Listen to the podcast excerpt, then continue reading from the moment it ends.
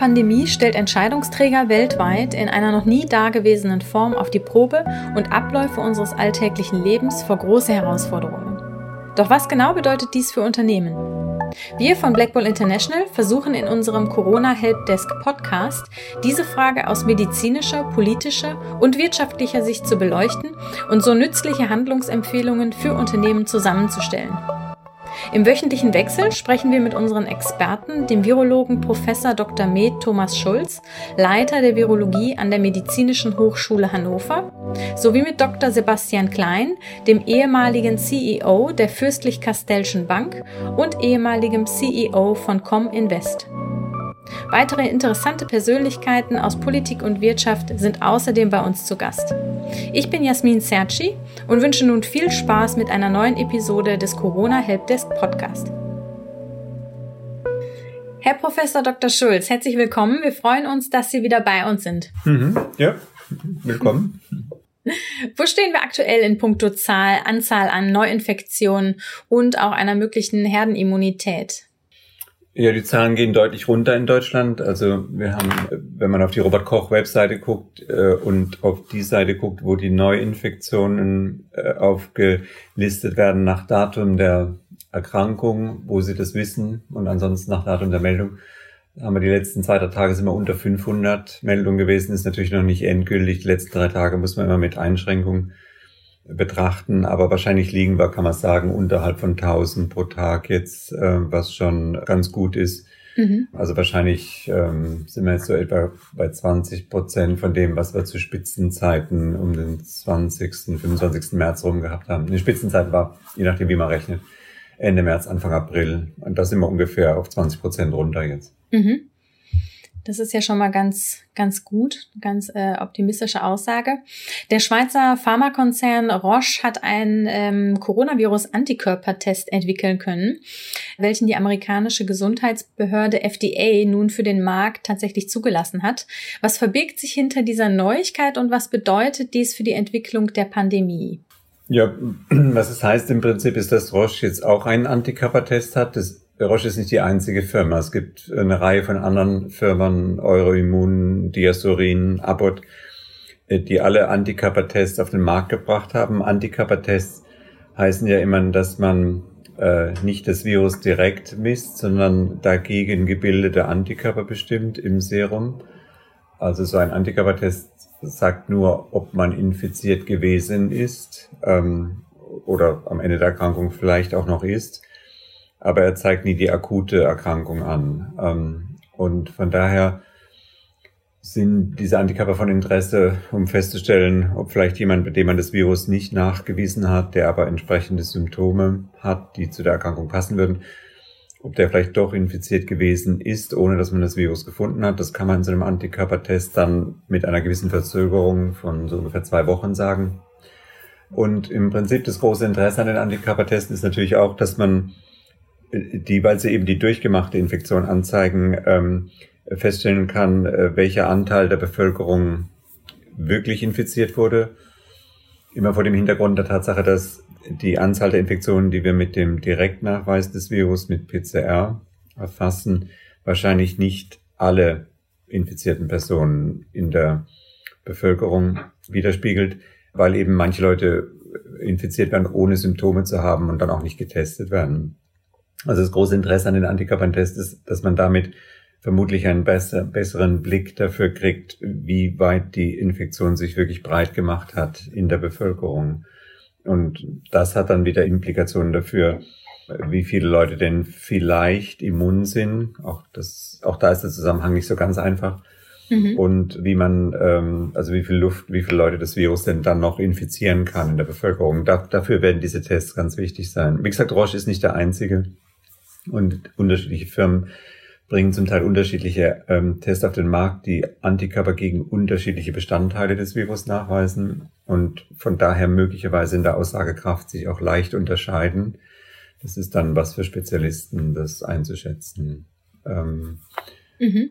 Ja, äh, dahinter steht dann auch so ein bisschen die Frage der Herdenimmunität. Das war das, was in Ihrer ersten Frage noch anklang. Wie weit sind wir damit? Noch nicht sehr weit ist die kurze Ansage. Soweit wir jetzt wissen, ist ähm, die Anzahl der Personen, die sich in Deutschland infiziert haben, gemessen mit solchen Antikörpertests, ist noch im niedrigen einstelligen Prozentbereich über die ganze Bevölkerung gerechnet in solchen Hotspots wie Heinsberg und ein paar anderen Hotspots in Deutschland, wo es sehr viele Infektionen gegeben hat, könnte die Zahl höher sein. Es kam jetzt gerade die Studie raus, ähm, ist jetzt veröffentlicht worden aus Heinsberg, die viel zitierte, die ja gesagt haben, dass 15 Prozent der in dieser, ähm, in dieser Stadt äh, Untersuchten ähm, das Virus durchgemacht hatten. Aber äh, auf die ganze Bevölkerung in Deutschland gerechnet sind wir noch im unter, unteren einstelligen Prozentbereich. Und auch 15 Prozent in dieser Stadt sind noch lange keine Herdenimmunität. Also da sind, mhm. wir, sind wir noch weit davon entfernt. Mhm. Der R-Faktor oder ähm, auch die Reproduktionsrate des Virus galt ja lange als wichtiger Indikator für die Beurteilung zur Lockerung oder zur Verschärfung der Lockdown-Maßnahmen. Ziel war eine Absenkung des R-Faktors auf unter eins. Dieses Ziel hat Schweden bereits mit weniger drastischen ähm, Maßnahmen zur Einschränkung erreicht. Können wir uns daher berechtigt Hoffnungen machen äh, für weitere Lockerungen? Also da steckt eine ganze Menge Fragen dahinter, hinter der Frage. Also die erste Frage ist, wie äh, wichtig ist der R-Faktor zur Beurteilung der Ausbreitung des Virus auf einer Tag-zu-Tag-Basis? Die zweite Frage ist, was haben die in Schweden gemacht? Haben die das besser gemacht als wir? Und dann die dritte Frage ist, was leitet man daraus aus den, äh, was leitet man daraus ab im Hinblick auf Auflockerung? Das sind eigentlich drei getrennte Fragen.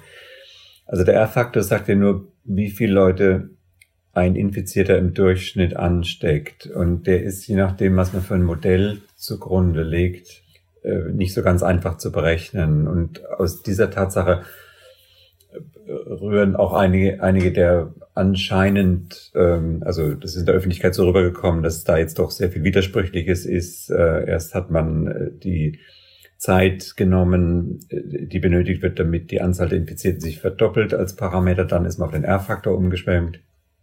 Und seit letzter Woche war man da mit dem R-Faktor auch nicht mehr so sicher und er wird jetzt in der Diskussion ein bisschen zurückgenommen.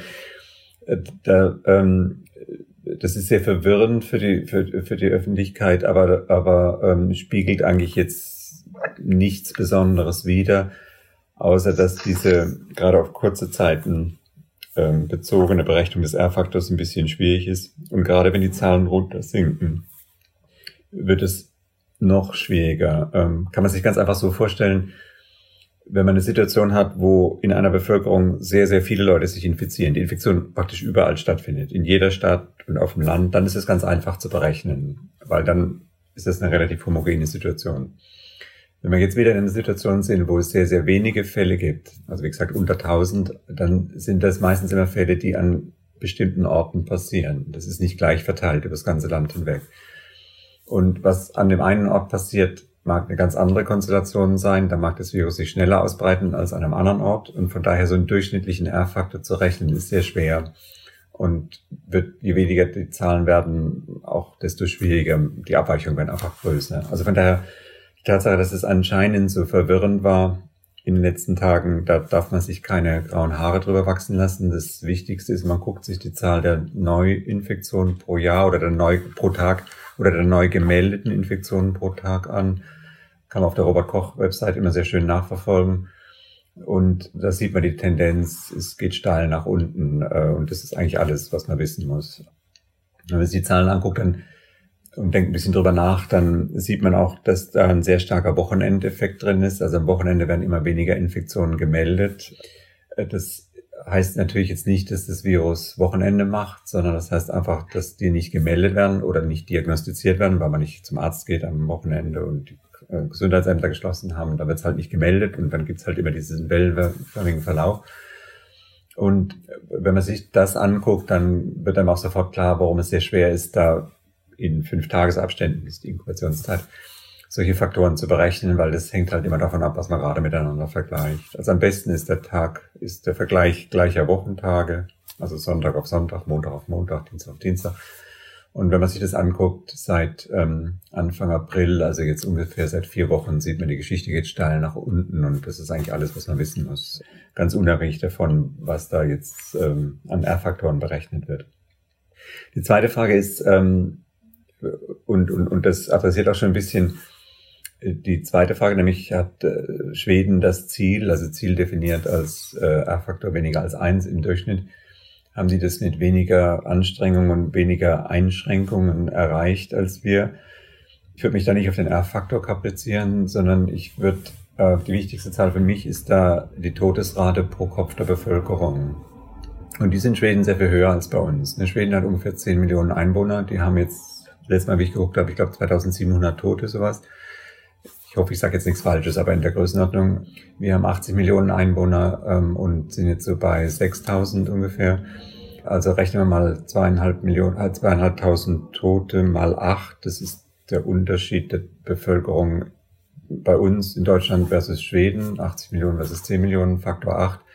Zweieinhalbtausend mal acht, dann sind wir locker bei 16, 17, 18.000 Tote. Das ist viel, viel, viel, viel mehr, als wir pro Kopf der Bevölkerung gerechnet hier haben. Also von daher würde ich mal sagen, äh, wenn man jetzt äh, das als Maßstab nimmt, und das ist ja letztlich äh, viel wichtiger als irgendein Faktor, wie viele Leute daran sterben, dann liegen wir deutlich vorne. Ähm, mhm. ähm, so, und jetzt kann man die Frage verfeinern und man kann sagen, hätten wir wirklich so gut werden müssen und vielleicht sind die Schweden ja gut genug und haben vielleicht ihre Wirtschaft weniger kaputt gemacht. Und das wird dann natürlich schwierig, weil der große Vorteil von der Situation, auf die wir jetzt hoffentlich hinsteuern, nämlich dass die Erkrankungen noch weiter runtergehen, ist, je niedriger sie sind, desto besser kann man es beherrschen, desto besser kann man Einzelinfektionsketten wieder anfangen. Also wenn in drei Wochen, was weiß ich, jetzt jemand wieder zurückkommt aus einem anderen Land oder hat sich sonst irgendwo angesteckt und er löst eine lokale Infektkette auf, das können die Gesundheitsämter wieder einfangen. Die können die Kontaktperson finden, die können ihn abfragen, mit wem hast du in den letzten äh, 14 Tagen Kontakt gehabt. Und dann können die den allen nachlaufen, können die wieder fragen und damit so kriegt man sowas eingefangen. Das ist klassische, klassisches Eingreifen für den Gesundheitsämter. Das funktioniert im Prinzip sehr gut. Das haben wir an diesem Webasto-Ausbruch da ganz am Anfang der Epidemie südlich von München gesehen. Die bayerischen Gesundheitsämter haben super reagiert, die haben es sofort im Griff gehabt. Da, das bis auf ein paar Zweitinfektionen Kontakt, an Kontakten ist da nichts weiter passiert. Ähm, aber das geht nur dann, wenn man eine überschaubare Anzahl von Infekten, neuen Infektionsereignissen im Land hat. Wenn das so viele sind, wie es vor vier Wochen waren, dann haben wir einfach keine Chance mit der Methode. Mhm. Und wenn man in, von daher sind wir hoffentlich mal wieder in einer Situation, wo man dann mit solchen Maßnahmen es weiter schafft, die Epidemie klein zu halten. Und der große Vorteil ist dann, dass man sich auch mal, was das Ausmaß der Auflockerung angeht, verschätzen kann. Die Schwierigkeit ist ja immer, dass wir immer zwei Wochen warten müssen, um zu wissen, was hat sich jetzt geändert. Also wir wissen heute, am Montag vergangener Woche hat es angefangen mit dem Auflockern. Wir können heute sagen, bis jetzt sehen wir noch nicht, dass das einen negativen Einfluss auf die Zahlen gehabt hat. Die gehen weiter nach unten. Das müssten wir jetzt eigentlich langsam sehen, wenn es einen dramatischen schlechten Einfluss gehabt hat. Auch das muss man vorsichtig interpretieren, weil es ist ja nicht so, dass am Montag vergangener, vor vergangener Woche äh, die Leute alle zu 100 Prozent in die Kaufhäuser gerannt sind, sondern die haben sich auch erst langsam aus der Deckung getraut und am Samstag waren nur 40 Prozent habe ich mal gelesen, die Zahl äh, der äh, normalen Kundschaft in den Geschäften in den Innenstädten. Also die Leute haben sich vorsichtig verhalten. Deshalb wird man auch keinen dramatischen Effekt auf die Zahlen erwarten wollen jetzt schon. Aber so weit, so gut. Bis jetzt ist noch nichts schiefgegangen. Und dann wartet man jetzt noch mal bis nächste Woche, ob jetzt vielleicht noch was nachkommt. Und wenn nichts ist, dann kann man seriös jetzt wieder über die nächsten Schritte nachdenken. So muss man leider vorgehen in so zweieinhalbwöchigen Abständen. Und in dem Maße, wo die Infektionszahlen absolut sehr niedrig sind, das ist eine Situation, auf die wir jetzt hoffentlich zusteuern, kann man sich auch mal einen Fehler erlauben. Und dann kann man auch mal sagen, jetzt machen wir eine Maßnahme, da merkt man zwei Wochen später, das war zu viel, dann nehmen wir das wieder zurück. Aber wir sind nicht gleich in einer Situation, wo die Geschichte explodiert. Mhm. Und ich würde mal vermuten, die Schweden sind nicht in der Situation. Wenn die so viele Todesfälle haben, wären wir ein bisschen unwohl. Also die haben, finden es möglicherweise schwieriger, das zu steuern. Und es ist auch in Schweden umstritten, ob das jetzt ein besserer Weg war, den die eingeschlagen haben, als äh, der, den wir eingeschlagen haben oder andere Länder in Europa eingeschlagen haben. Man kann da unterschiedliche Meinungen zu haben. Und ich glaube, die letzte Wahrheit weiß da keiner. Also es gibt Leute in Schweden, die sagen, ja, das ist schon so, dass wir mehr Todesfälle pro Kopf der Bevölkerung haben, aber ein großer Teil davon ist in Altersheimen passiert und das hätte, da hätte auch der Lockdown nichts geändert. Ne? Also wenn die Leute jetzt nicht mehr in die Geschäfte gehen und äh, sich nur zwei draußen treffen dürfen oder man darf nur allein jogging gehen oder nur zu zweit, äh, das hat, äh, sagen die Schweden, das hätte jetzt an den Altersheimen nichts geändert. Kann man, kann sein, man kann da auch unterschiedlicher Meinung sein. Man kann auch sagen, wenn sich jemand also es ist eine Situation wie in Schweden, wo man weiterhin ins Restaurant gehen kann, sich mit Freunden treffen kann, kann sich auch ein, ich sag mal, jemand, der als Pflegerkraft in einem Altersheim arbeitet, kann sich auch mal anstecken, wenn er abends am Samstagabend irgendwo ausgeht. Und dann nächsten Wochen, in der, in der nächsten Woche infiziert er halt dann die Insassen im Altersheim und dann geht's los. Ne? Kann man so und so sehen. Also ich muss sagen, mit der Situation, jetzt nur aus ähm, virologischer Sicht, mit der Situation, auf die wir es hoffentlich in Deutschland zusteuern, fühle ich mich wohler als mit der Situation in Schweden. Und ich glaube, die Schweden, oder es gibt auch Leute in Schweden, die das ähnlich sehen, die, die sagen, warten wir mal, wer da am Schluss ähm, den besseren Weg gefahren ist. Ne? Mhm. Wir haben in unserem letzten Gespräch auch schon kurz über den Wirkstoff Remdesivir äh, gesprochen, haben wir schon so ein bisschen angeschnitten. Amerika hat jetzt quasi im Eilverfahren ähm, den begrenzten Einsatz von diesem Wirkstoff erlaubt. Dennoch scheinen die Ergebnisse der Behandlung mit dem Wirkstoff uneindeutig zu sein. Wie beurteilen Sie diesen Beschluss? Also den Beschluss oder das Ergebnis der Studie? Den Beschluss, ich denke, der Beschluss ist okay. Also mhm. man hat eine, ich würde sagen, grenzwertige Wirksamkeit. Es war nicht wahnsinnig wirksam, das Medikament. Äh, es hat zum Beispiel zwischen den beiden Armen, also behandelt äh, Kontrollarm, hat es keinen Unterschied in der Todeszahl gegeben, sondern nur, dass die Leute ein paar Tage früher wieder gesund geworden sind. Das ist auch nicht überraschend. Und der Optimist würde sagen, mehr hätte der auch gar nicht erwarten können, weil das waren immer noch schwer kranke Leute, die damit behandelt wurden. Und diese antiviralen Wirkstoffe wirken am besten, wenn man sie ganz am Anfang der Erkrankung einsetzt, also noch bevor die Leute Richtung Intensivstation gehen. Also wenn ihr die Medikamente erst so spät eingesetzt habt, dann könnt ihr eigentlich auch nicht mehr erwarten, wäre meine Meinung dazu. So gesehen ist es eine gute Nachricht, dass mhm. die einen Effekt gesehen haben, auch wenn er schwach war. Das war auch in, dort der Fall. Also die wurden erst relativ spät damit behandelt, genau, die Patienten. Ja, mhm. ja. Und es gibt aber eine andere Studie aus China, ähnlich ähm, angelegt, auch äh, schwer erkrankte Patienten, die haben keinen richtigen Unterschied gesehen. Äh, wenn man sich die Daten in der chinesischen Studie anguckt, dann sieht man andeutungsweise denselben Effekt, den die jetzt in der amerikanischen Studie gesehen haben, nämlich dass die Leute, die behandelt werden, ein kleines bisschen früher wieder gesund werden als die anderen. Also es war aber nicht signifikant in der Studie, deshalb ist es nicht als Ergebnis sozusagen rausgekommen. Aber wenn man sich die Daten genau anguckt, dann sieht man den Effekt auch so ein bisschen. Also die widersprechen sich nicht. Und von daher gesehen ist die Entscheidung, das jetzt zuzulassen, ist okay. Muss immer im Hinterkopf behalten, es gibt auch ein paar Nebenwirkungen dabei, aber ähm, ich denke mal, das ist erstmal die richtige Entscheidung. Und die mhm. interessante Studie wird jetzt sein, oder die nächste interessante Frage wird sein, wie früh kann ich das denn einsetzen? Aus virologischer Sicht, je früher, desto besser dann wird man, werden wahrscheinlich die Effekte besser werden. Also unterm Strich, die Tatsache, dass man einen milden Effekt gesehen hat, ist erstmal eine gute Nachricht. Mhm. Das ist ja jetzt ein Wirkstoff, also da sprechen wir jetzt noch nicht von einem Impfstoff, der gefunden wurde. Falls das passiert, wie lange würde das dauern, bis der tatsächlich zur Verfügung stünde und eingesetzt werden könnte? Genau, also ein Wirkstoff, ein Medikament ist ja was ganz, ganz anderes, fundamental was ganz anderes als ein Impfstoff. Die haben nichts miteinander zu tun. Mhm. Vollkommen unterschiedliche Wirkmechanismen. Ne? Ein, ein Wirkstoff, ein Medikament bekämpft das Virus, was schon drin ist in einer Person. Und ein Impfstoff verhütet, dass es überhaupt erst reinkommt, weil das Immunsystem das schon erkennt, das Virus, wenn es versucht reinzukommen. Also das sind vollkommen getrennte Themen, von daher von der Entwicklung auch vollkommen getrennte Themen laufen ganz anders ab, kann man nicht in Beziehung setzen. Das heißt, die Frage ist, wie lange braucht man bis zum Impfstoff? Gute Frage, weiß kein Mensch so richtig es gibt eine ganze Reihe von Impfstudien, die jetzt anfangen. Es gibt noch sehr viel mehr Kandidaten, an denen gearbeitet wird. Und die äh, entscheidende Frage wird halt sein, welcher von diesen Impfstoffen schützt wirklich und wie stark, wie, wie effektiv schützt er. Ne? Wir kennen alle Beispiele von Impfstoffen, die sehr gut schützen. Also zum Beispiel der Hepatitis B-Impfstoff ist fantastisch, der Papillomavirus-Impfstoff ist, ist fantastisch, geht sehr gut.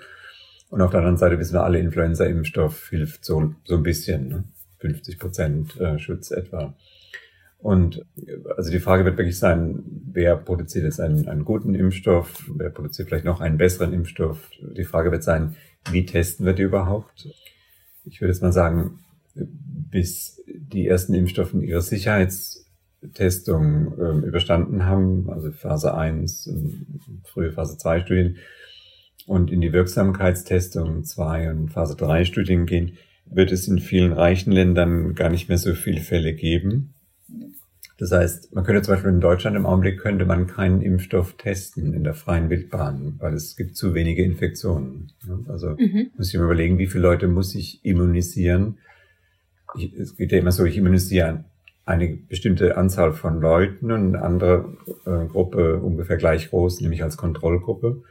Und dann gucke ich, wer, in welcher Gruppe treten mehr Infektionen auf, natürliche Infektionen auf. Und wenn in der Geimpften weniger auftauchen als in der nicht Geimpften, dann sage ich, der Impfstoff wirkt und ich kann ausrechnen, wie viele ungefähr wirkt. Wenn ich in Deutschland jetzt eine Situation habe, wo nur noch relativ wenige Anzahl, neue Infektionen vorkommen, müsste ich eine riesen Anzahl von Leuten jetzt impfen in Deutschland, um den Unterschied überhaupt zu sehen. Also wenn man sich vorstellt, ich will über einen Zeitraum von drei Monaten. Ähm, ich habe im Augenblick jetzt weniger als 1000 Infektionen pro Tag auf eine Bevölkerung von 80 Millionen. Wie viele Leute müsste ich impfen, damit ich im Verlauf von drei Monaten noch einen Unterschied sehe? Ähm, das sind jetzt schon sehr große Zahlen.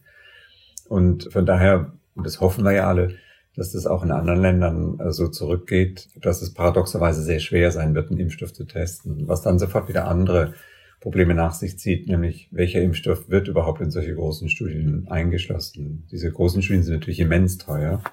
Mhm. Ähm, wer wird denn überhaupt vorangetrieben bis in so eine Phase 3, eine Wirksamkeitsstudie? Das sind alles Fragen, mit denen wir dann umgehen können, ne? umgehen mhm. müssen und die wir lösen müssen. Wenn es mal so ausschaut, als ob einer einen Impfstoff hat, der vielleicht so ausschauen könnte, als ob er tatsächlich schützt. Und, und dann werden auch noch äh, äh, selbst wenn wir das gelöst haben, dann werden auch noch andere Probleme kommen, nämlich wie fährt man die Produktion so schnell genug rauf? Um Milliarden von Impfstoßdosen braucht man ja, wenn wir viele Leute impfen wollen, um die Epidemie zu unterbinden, die Pandemie zu unterbinden. Wer produziert das? Wer hat überhaupt die Kapazität dafür? Also es gibt jetzt schon Firmen, die fangen jetzt schon an, Produktionsanlagen zu bauen, obwohl es noch gar keinen Impfstoff gibt. In der Vorstellung, ähm, wenn er dann kommt, dann wollen wir mit dabei sein, wenn der produziert wird, weil da kann man Geld dran verdienen. Ob das dann reicht, dann werden solche Fragen kommen, ähm, wie wir sie andeutungsweise schon mal diskutiert haben, je nachdem, welches Land als erstes mit so einem Impfstoff kommt, wer kriegt dann da alles, wer kriegt denn dann alles, wird dann erstmal das eigene Land bedienen, wie schnell steht er für andere zur Verfügung. Dann werden so schwierige Situationen kommen, wie, wie ist denn dann die Reihenfolge? Sind es die, die am meisten für zahlen? Ähm, inzwischen wird die Epidemie so sein, dass das richtige Problem in den ärmeren Ländern der Welt sein wird. Kommen die dann überhaupt an den Impfstoff? Wie schnell kommen die an den Impfstoff? Wer zahlt dafür? Also das sind, selbst wenn wir einen Impfstoff haben, ist noch eine ganze Reihe von anderen Problemen zu lösen, ähm, bevor wir den zum Beispiel in Deutschland ausrollen können und, und, und damit die Leute so immunisieren können, dass man sagen kann, okay, jetzt können wir alle Beschränkungen aufmachen. Aber was die Welt, die Situation der Welt angeht, kommt dann nochmal eine ganze Latte an Problemen hinten dran. Mhm. Viele Arbeitnehmer haben ja Kinder und äh, fragen sich natürlich, wann die Kitas und Schulen nun wieder eröffnen können. Und klar, das hängt äh, damit zusammen, ob und in welchem Maß Kinder auch zur Verbreitung des Virus beitragen und ob sie weniger gefährdet sind oder halt auch weniger ansteckend sind. Welche Erkenntnisse liegen da derzeit vor? Genau, also was wir ziemlich sicher wissen, ist, dass äh, die Kinder sind weniger gefährdet. Also es gibt ganz, ganz wenige, extrem wenige Beispiele von Kindern, die schwer erkrankt sind an dem Virus. Also gefährdet sind sie deutlich weniger als das andere Ende des Altersspektrums. Leute über 70, über 60, die sind deutlich mehr gefährdet. Das kann man schon mal sagen. Also um die Kinder braucht man jetzt keine Angst haben in dem Sinne. Die Frage ist, ähm, wie viel tragen sie zur Übertragung bei?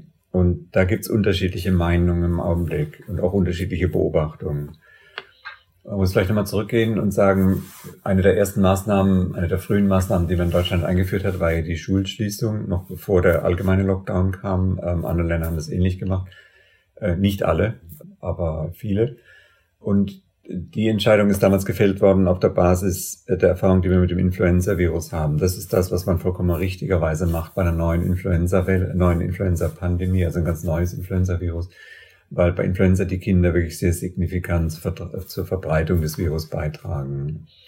Bei dem SARS-Coronavirus könnte das anders sein. Es gibt eine Studie aus Australien, die versucht haben, Kontaktpersonen, also Kontakte nachzuverfolgen von Infektionen, die entweder bei Schülern oder Lehrern in einer Schule aufgetreten sind. Und die gute Nachricht ist, sie haben kaum jemanden gefunden. Sie haben unter etwa 800 Kontaktpersonen haben sie zwei Infektionen gefunden, also wirklich minimal.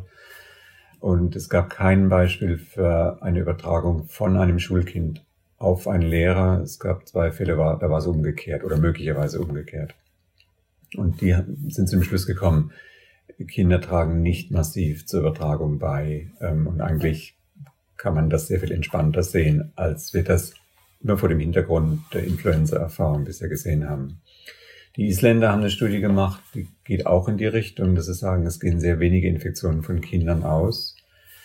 Es gibt in Deutschland Daten, wo man äh, das Ganze ein bisschen anders angegangen ist. Man hat gesagt, okay, die Wahrscheinlichkeit, ob es ein Kind überträgt, hängt wahrscheinlich damit zusammen, wie viel Virus sie ausscheiden. Und man hat einfach geguckt, äh, wir vergleichen mal, wie viel Virus Kinder ausscheiden im Verhältnis zu älteren Leuten, also Erwachsenen und, und älteren Leuten. Gibt es da einen Unterschied? Und die Studie sagt, da gibt es keinen Riesenunterschied. Kinder scheiden eigentlich genauso viel Virus aus im Durchschnitt wie, wie ältere Leute, wie Erwachsene. Und von daher kann man aus diesen Daten nicht schließen, dass Kinder weniger Infektionsübertrager, also weniger wahrscheinlich wären, äh, dass sie Infektionen übertragen. Also die Autoren mahnen zur Vorsicht, jetzt zu sagen, man soll den Schluss ziehen, dass Kinder kein großes Infektionsrisiko darstellen. Also es gibt einfach unterschiedliche Einschätzungen. Das ist zum Teil mhm. methodisch bedingt, wie man die Studien anders gemacht hat. Und die ganz letzte Wahrheit wissen wir doch nicht, wissen wir noch nicht. Aber ich würde mal vorsichtig in die Richtung tendieren, dass die Situation bei dem SARS-Coronavirus möglicherweise anders ist als bei der Influenza. Und von daher sind so die Art und Weise, wie man jetzt rangehen, an das rangehen will, an das Wiederaufmachen der Schulen, also bei welchen Altersgruppen fängt man jetzt an und so, finde ich im Großen und Ganzen vernünftig. Wie immer kann man da unterschiedliche Argumente ins Feld führen, aber so wie das im Augenblick mal angedacht wird in Deutschland, denke ich mal, ist das schon so halbwegs der richtige Weg. Der Optimist würde sagen, vielleicht kann man noch ein bisschen mutiger sein, aber wie gesagt, da widersprechen sich die Experten auch so ein bisschen. Mhm. Und wenn man jetzt eine Infektion hatte, wie sieht das aus mit der Immunität nach einer überstandenen Infektion? Ja, auch da ähm, sind wir uns noch nicht 100% sicher. Also was wir wissen, ist Leute, die wirklich Symptomat Symptome gehabt haben, speziell Leute, die ähm, deutliche Symptome oder schwere Symptome gehabt haben, bei denen ist eine Immunität nachweisbar im Labor. Also man kann Antikörper nachweisen und so weiter. Man kann auch schützende Antikörper nachweisen. Also Antikörper, die zumindest im Reagenzglas tatsächlich die Infektion blockieren. Das kann man schon mal sagen. Wie lange die dann anhalten werden, das wissen wir noch nicht. Und es scheint sich auch anzudeuten, dass Leute, die entweder asymptomatisch oder nur sehr milde Infektionen durchgemacht haben, dass die möglicherweise keine gute Immunität hinterlassen. Auch das ist noch nicht sicher, weil wir im Labor natürlich immer nur einzelne Aspekte der Immunität messen. Aber bei solchen einzelnen Aspekten, zum Beispiel bei den Antikörpern, scheint sich das anzudeuten. Das heißt, es könnte durchaus sein, dass wir zumindest bei milden Infektionen eine ähnliche Situation haben wie bei den herkömmlichen harmlosen Coronaviren, von denen wissen wir, dass die Leute zwar kurzzeitig danach immun sind, dass diese Immunität aber nicht unbedingt sehr lange anhält und nach einem Jahr oder so schon wieder vorbei sein kann. Also es könnte sein, dass es bei dem SARS-Coronavirus ein bisschen davon abhängt, wie schwer man krank war. Wenn man schwerer krank war, hat man wahrscheinlich eine bessere Immunantwort aufgebaut. Wenn man milde krank war, vielleicht nicht. Es ist alles noch etwas vage. Das Einzige, glaube ich, was man sagen kann, so die einfache Annahme, jeder, der eine Erkrankung, egal ob schwer oder leicht, durchgemacht hat, der braucht sich für den Rest seines Lebens keine Gedanken mehr zu machen. So ist es ja bei anderen Infektionen, bei manchen anderen Infektionserkrankungen, also nehmen wir mal die Masern hinterlassen, lebenslange Immunität. Davon wird man bei diesem Virus nicht ausgehen können. Mhm. Was halten Sie von Immunitätsausweisen? Das hängt sehr davon ab, was man da was man dem zugrunde legt. Also die sollen ja basieren auf Antikörpernachweisen, das haben wir vorher schon besprochen. Und nach dem, was wir eben gesagt haben, also die Leute machen zwar eine Antikörperantwort, aber es ist auch nicht immer klar, ob das eine schützende Antikörperantwort ist, wird es sehr davon abhängen, gegen welche Bestandteile des Virus man die Antikörper misst in dem Assay. Und das sind unterschiedliche Firmen, die da unterschiedliche Tests anbieten, verwenden unterschiedliche Antigene, also unterschiedliche Bestandteile des Virus, gegen die Antikörper gemessen werden. Und da kann man jetzt schon sagen, da gibt's Tests, die werden, die verwenden Bestandteile des Virus, gegen die wird eine schützende Antikörperantwort gerichtet sein. Also wenn man da in so einem Assay ein gutes Signal hat, also ein stark positives Ergebnis hat, dann ist man, hat man mit höherer Wahrscheinlichkeit, ist man mit höherer Wahrscheinlichkeit tatsächlich immun gegen eine neue Infektion, als wenn man einen Assay verwendet, der einen ganz anderen Virusbestandteil verwendet. Also da ist Antikörperassay nicht dasselbe wie Antikörperassay. Das hängt sehr davon ab, welche Firma und wie der gebaut ist. Und wie man diese komplexe Situation übersetzt in Immunitätsausweise, ich glaube, da werden wir noch ein bisschen mehr lernen müssen. Also ich würde es mal so sagen, aus jetzigem Kenntnisstand heraus könnte ich mir schon, schon existierende, von manchen Firmen angebotene Tests vorstellen, wo man den Schluss ziehen kann, wenn einer in so einem Test stark reagiert, dann ist er wahrscheinlich immun. Dann kann man so einen Immunitätsausweis ausstellen. Ich kann mir aber auch andere Tests vorstellen, wo ich das nicht unmittelbar ableiten würde. Also langer Rede, kurzer Sinn, auch das ist noch nicht ganz, ähm, auch da sind wir uns noch nicht so ganz sicher. Mhm. Ja, vielen Dank äh, für das heutige Gespräch. Wir haben viele verschiedene und sehr interessante Einschätzungen von Ihnen gehört. Ja, und wir freuen uns natürlich schon auf das nächste Gespräch. Herzlichen Dank. Nichts zu danken. Bis dann. Tschüss. Ja, tschüss. Vielen Dank an unseren Experten und an Sie fürs Zuhören.